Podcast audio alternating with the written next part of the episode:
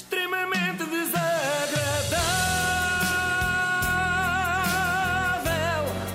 É mais forte do que eu. Acho, acho que descobri a minha alma gêmea. Oi. Sim, eu sei que supostamente já tinha descoberto, porque até casei há uns anos, mas agora é que é mesmo a sério. Não é amor, é mesmo admiração profunda. No fundo, eu sinto que encontrei uma irmã perdida.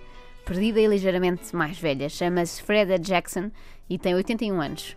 Ela é inglesa, foi de férias com uma amiga, mas não voltou satisfeita e fez mesmo queixa à agência de viagens. O problema relatado foi excesso de espanhóis no hotel. Quem nunca, não é? Não é por mal, Pois, nada pois. contra, mas falam muito alto, não é? Em férias uma pessoa quer uma coisa assim mais baixinho. Nem sequer percebe a insistência em chamarmos-lhes nuestros hermanos. Porque nós somos muito diferentes, somos aqueles irmãos eh, gêmeos falsos, não é? Não tem nada a ver. Sei, conheço. Conheces o género, não é? Um loiro, um moreno, Claro. estás a ver? Quanto muito, eles são nuestros vizinhos e nada mais. Realmente, se há coisa que eu não desejo é chegar a um hotel e dar de caras com centenas de espanhóis.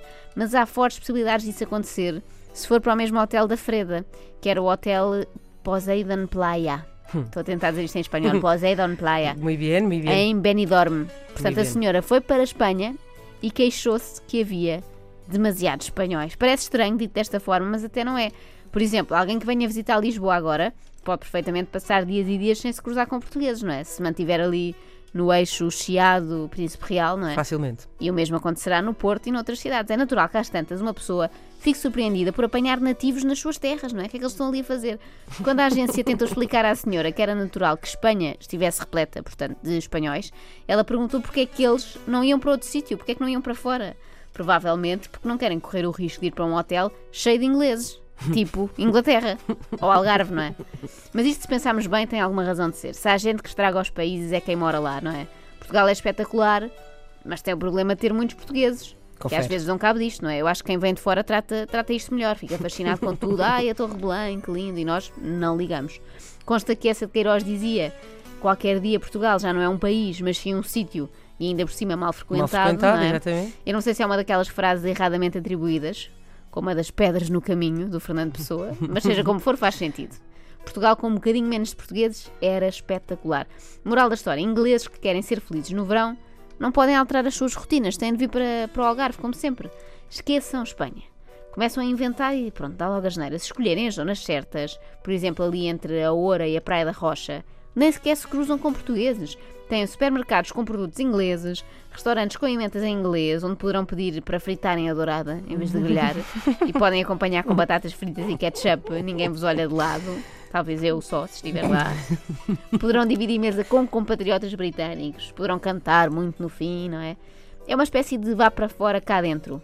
Ou vá para dentro cá fora. Neste caso é mais isso, vá para dentro cá fora.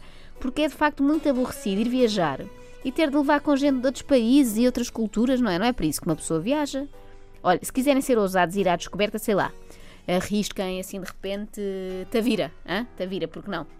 Talvez encontrem lá alguns indígenas. Mas temos uma vantagem em relação ao país vizinho, hã? falamos mais baixo. Sim, sempre, quase sempre. A não ser que esteja a dar futebol, aí falamos mais alto. Sim. Eu sinto que isto hoje está a soar um bocadinho xenófobo, mas não é nada disso. hã? Eu até gosto de muitas coisas em Espanha. Gosto de tapas, gosto do Miró, gosto do Casilhas. Dito assim, parece que são dois jogadores de futebol, e, não é? e chega, o Miró e e- o Casilhas. Exato. Sim, fico-me por aqui, depois também me começo a lembrar de espanhóis que não gosto, e já falámos do Lopetegui hoje, mas é. Mas se pensar num companheiro de férias ideal, de facto não é espanhol. Os espanhóis são bons para outras coisas, tudo bem, mas para ir de férias, aquele conceito de descansar, Não repousar, queres- apostava mais num japonês. Que é um povo que não incomoda, não é? Faz muitas vénias, é silencioso, Sorri. é menos tímido, sorri, não incomoda. Eu, eu votava nisso. Olha, a senhora agora quer um reembolso total da viagem, não faz a coisa por menos, está numa luta com a agência porque quer que eles reembolsem todo o valor da viagem dela e da amiga. Ela, se conseguir isso, digo-vos, é a minha heroína. Uma mulher indenizada porque foi a Espanha e havia lá espanhóis.